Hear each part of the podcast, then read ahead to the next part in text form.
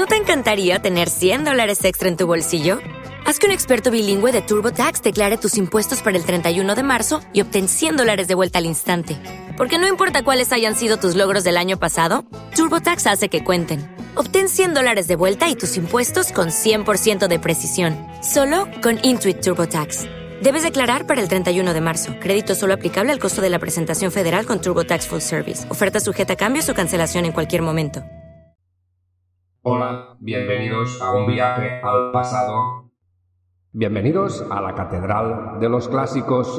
Hoy vamos a disfrutar de una clásica del día por la efeméride de nacimiento o de función de uno de los grandes clásicos. Hola, soy José Agustín Marí y esto es la clásica de hoy.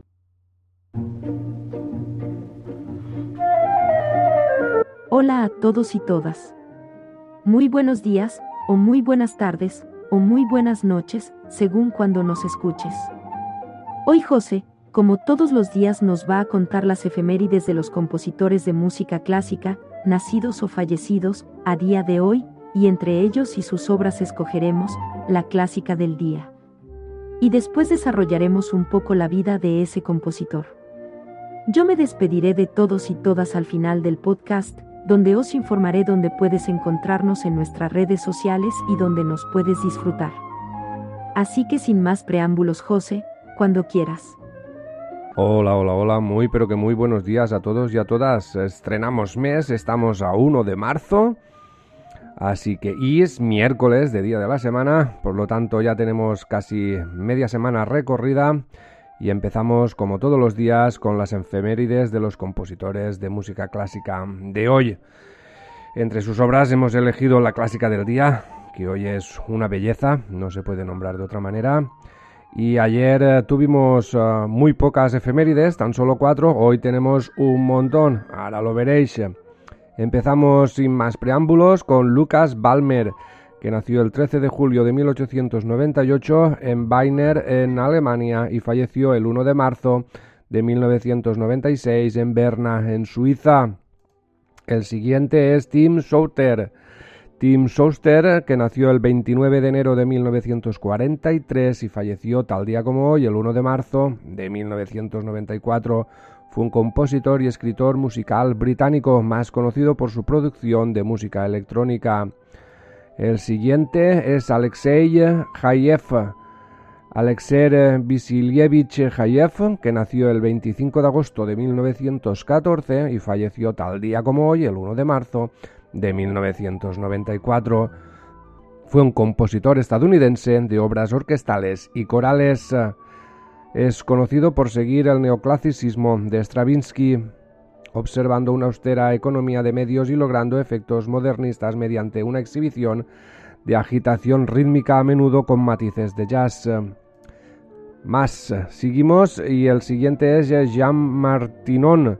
Jean Martinon, que nació en Lyon el 10 de enero de 1910 y falleció en París el 1 de marzo de 1976, fue un director de orquesta y compositor francés. Más efemérides, Bromsky y Babin. Víctor Babin, que nació el 13 de diciembre de 1908 y falleció el 1 de marzo de 1972, nació en Moscú, y su dúo, Bromsky, que era Vityat Bromsky y él que era Víctor Babin, Babin falleció en Cleveland, en Ohio, en Estados Unidos, tal día como hoy del 72. Más efemérides, Tomás Ades, Tomás Hades, que nació en Londres el 1 de marzo de 1971, muy joven. Es uno de los destacados compositores ingleses contemporáneos, es de origen judeo-sirio. Más efemérides, Leo Brouwer, Juan Leovigildo Brouwer Mesquida, que nació en La Habana el 1 de marzo de 1939, más conocido como Leo Brouwer, es un compositor, guitarrista y director de orquesta cubano. Vamos sin parar. El siguiente es Albert Herbert Breuer. Albert Herbert Breuer, que nació el 21 de junio de 1865 en Gloucester y falleció en la misma ciudad el 1 de marzo, pero del año 1928. Fue un compositor y organista inglés. Más efemérides, eh, Ikram Akbarov, Ikram Ilomovich Akbarov, que nació el 1 de marzo de 1921 en Tashkent y falleció el 18 de diciembre de 2011 en la misma ciudad, compositor y artista del pueblo Uzbekistán. Ahí es nada. El siguiente, Thor Aulin. Thor Aulin, que nació en Estocolmo el 10 de septiembre de 1866 y aquí pone que falleció el 1 de mayo. Hay sitios que debe de ser algún tipo de transcripción, 1 de mayo, 1 de marzo de 1914. Nosotros lo hemos incluido por si acaso. El siguiente es Dimitri Mitropoulos. Dimitri Mitropoulos, que nació en Atenas el 1 de marzo de 1896 y falleció en Milán el 2 de noviembre de 1960. Fue un pianista, compositor y director de orquesta griego, nacionalizado estadounidense, uno de los más prestigiosos directores de orquesta del siglo XX aún quedan y por lo tanto seguimos Alberto Alain. Alberto Paul Alain, que nació el 1 de marzo de 1880 y falleció el 15 de octubre de 1971, fue un organista y compositor francés del siglo XX. Más efemérides, Gabriel Dupont, Gabriel Edouard Xavier Dupont, que nació el 1 de marzo de 1878 y falleció el 1 de agosto de 1914. Fue un compositor francés conocido por sus óperas y música de cámara. Pero no paramos, el siguiente es Luigi Gatti. Luigi Gatti, que nació el 11 de junio de 1740 en La Cise y falleció en Salzburgo el 1 de marzo de 1817. Fue un compositor italiano que desarrolló su obra en la segunda mitad del siglo XVIII perteneciendo por lo tanto al periodo clásico de la historia de la música. El siguiente, uno de los grandes, Frédéric Chopin, ya sabéis de quién es eh, la clásica de hoy, ¿verdad? Frédéric François Chopin, que nació en el Gran Ducado de Varsovia el 1 de marzo de 1810 y falleció en París el 17 de octubre de 1839. Joven murió y mira que le cundió fue un profesor, compositor y virtuoso pianista polaco, considerado uno de los más importantes de la historia. Como hemos elegido una de sus obras, después os cuento un poco más sobre su vida, que por cierto está súper bien documentada. Vamos a tener que resumirla y gravemente. La verdad, tendremos que omitir un montón de cosas. Pero seguimos con más efemérides. Aún quedan Alexei Bertovsky, Alexei Nikolayevich Bertowisky, que nació el 18 de febrero de 1799, y aquí es donde van ahora lo de las eh, calendario juliano y gregoriano, porque según el gregoriano es el 1 de marzo de 1799, es lo que tenía la URSS, que cambió al calendario georgiano bien entrado el siglo XX ya, fue un compositor ruso, burócrata musical y rival de Mikhail Glinka. El siguiente es George Christopher Wagenseil. George Christoph Wagenseil, que nació en Viena el 29 de enero de 1715 y falleció también en la misma ciudad el 1 de marzo de 1777. Fue un compositor, organista y clavecinista austriaco. Fue precoz talento del clavicín. Pero seguimos con más efemérides. Girolamo Frescobaldi Girolamo Frescobaldi, que nació en Ferrara el 13 de septiembre de 1583 y falleció en Roma tal día como hoy, el 1 de marzo de 1643, músico italiano del periodo barroco. Ahora sí entramos en el antepenúltimo de hoy, Thomas eh, Campion, a veces escrito Campian, que nació el 22 de febrero de 1567 en el Juliano y falleció el 1 de marzo de 1620 fue un compositor, poeta y médico inglés de la época isabelina. Entre los libros de canciones de ese periodo pueden encontrarse poemas líricos de Thomas Campion. El penúltimo de hoy es Adrián Baten, que nació en 1591 y falleció en 1637. El 1 de marzo fue un organista inglés y compositor de la iglesia anglicana. Y el último de hoy que nació también el 1 de marzo, Paolo Aretino. Paolo Aretino, que nació en 1508 y falleció en 1584. Fue un compositor veneciano del Renacimiento conocido por la música sacra. Fue maestro de la capilla de la Catedral de Arezzo y también escribió obras profanas, publicando dos libros de madrigales. También se informó que Petrarca estableció sextinas. En fin, esto han sido las efemérides de hoy y hemos escogido pues una de Frédéric Chopin. Si tenéis auriculares o cascos y tenéis la ocasión de estar sentados, cerrar los ojos, subir el volumen, porque vamos a disfrutar del nocturno en mi bemol mayor opus número 9. En cinco minutos nos volvemos a escuchar y os cuento un poco más sobre la vida de Chopin.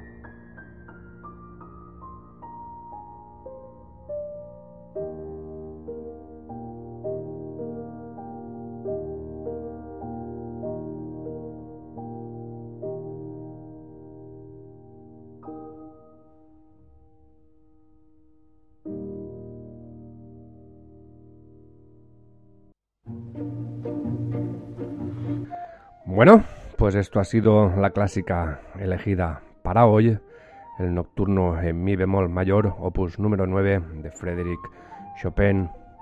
Frédéric Chopin, que nació en el Gran Ducado de Varsovia el 1 de marzo de 1810 y falleció en París el 17 de octubre de 1849. Fue un profesor, compositor y virtuoso pianista polaco, considerado uno de los más importantes de la historia y uno de los mayores representantes del romanticismo musical. Su maravillosa técnica, su refinamiento estilístico y su elaboración armónica se han comparado históricamente por su influencia en la música posterior con las de Wolfgang Amadeus Mozart, Ludwig van Beethoven, Johannes Brahms, Franz Liszt y Sergei Rachmaninoff. La descendencia pedagógica de Chopin ha llegado hasta pianistas como Mauricio Pollini y Alfred Cortot, por medio de George Matías y Emily Descombes, respectivamente. Frédéric Chopin nació en la aldea de Zelazowa, Angola, a 60 kilómetros de Varsovia, en una pequeña finca propiedad del conde Scharbeck, que formaba parte del Gran Ducado de Varsovia, hoy Polonia. Recibió el nombre de Frédéric Francisque Chopin. La fecha de su nacimiento es incierta, el propio compositor y su familia declara haber nacido el 1 de marzo de 1810 y siempre se celebró su cumpleaños en esta fecha, tal día como hoy, pero su partida bautismal figura como nacido el 22 de febrero. Lo más probable es que estos últimos fuese un error del sacerdote. Esta discordancia se discute hasta día de hoy, aunque el 1 de marzo es la fecha generalmente aceptada.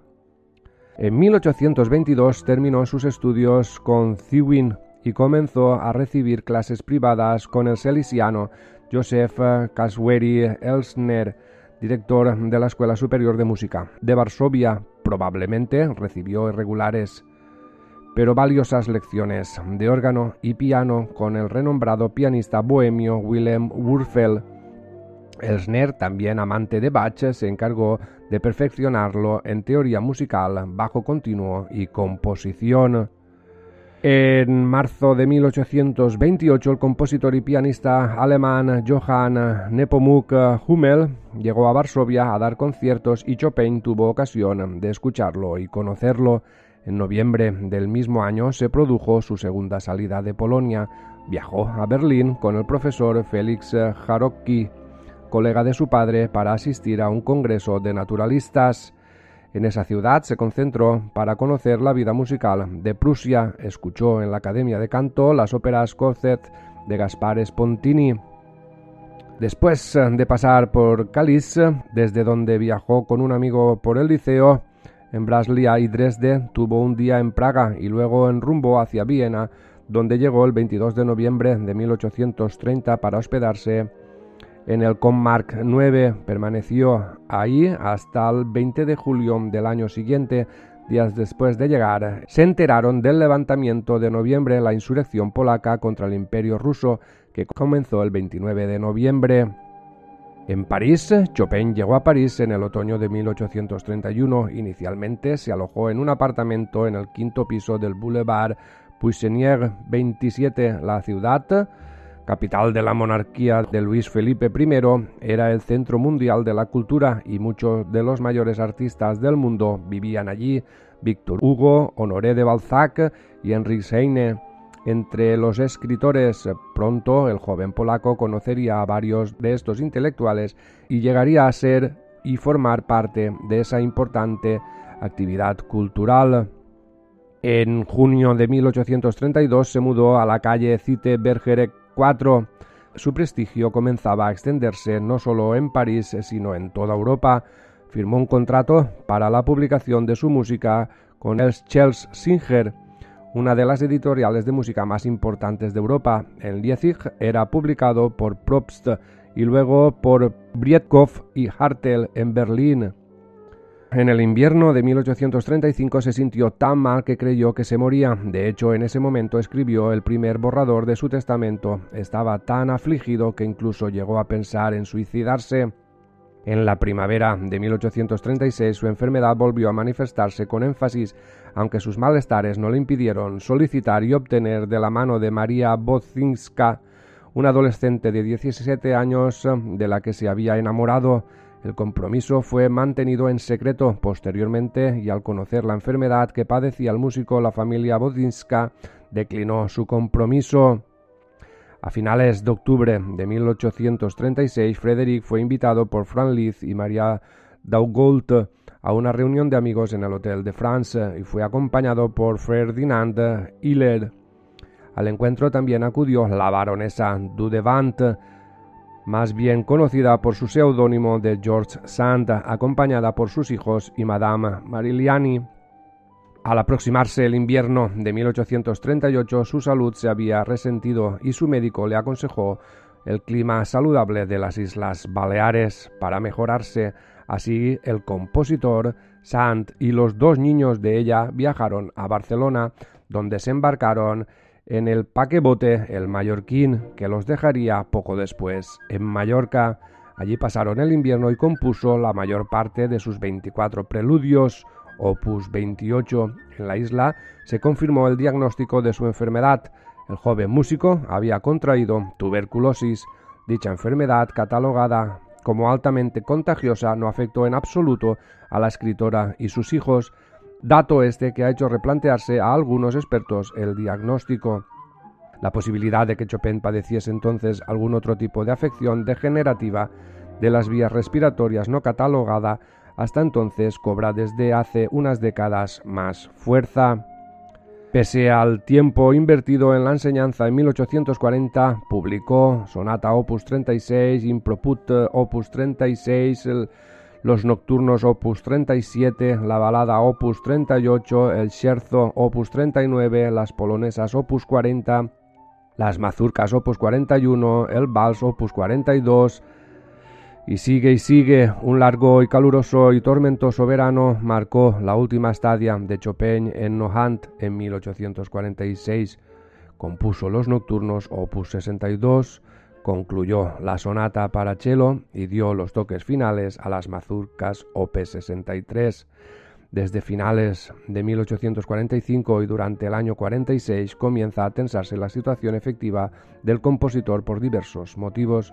Los hijos de Sand ya no son niños, son jóvenes que viven situaciones complicadas de índole afectiva, preferencias de Sat hacia Maurice y celos reactivos de Solange y sentimental, cada uno en su búsqueda de pareja. Chopin, en medio de este hervidero de pasiones, vive la incómoda situación de no ser el padre y de haber formado una pareja legal con Sand. El 16 de febrero de 1848, ante una sala repleta, con entradas difíciles de conseguir y vendidas mucho antes, Chopin ofrece su último concierto parisino, un concierto largo para el que fue el canto del cisne. Tuvo en el entreacto un síncope en el vestíbulo, aun cuando dio algunos conciertos en Londres, ninguno sería como este en la comunión que hubo entre música y el público presente. En fin, yo voy a parar aquí. La verdad es que, por ejemplo, el comienzo del año 1849 encontró a Chopin demasiado débil para enseñar.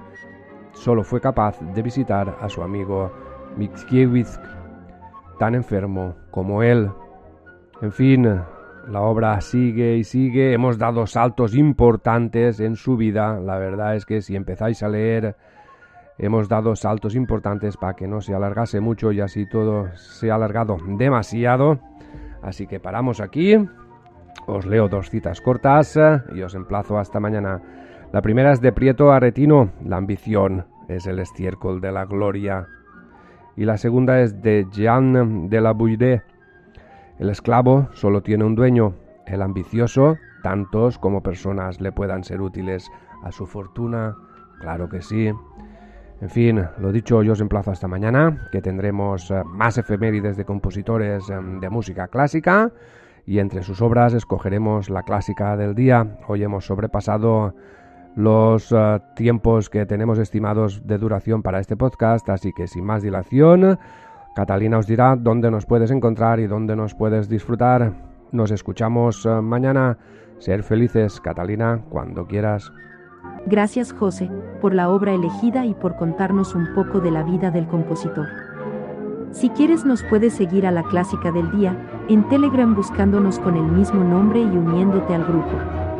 También puedes seguir a la clásica del día buscándola con su nombre, en Facebook y Twitter.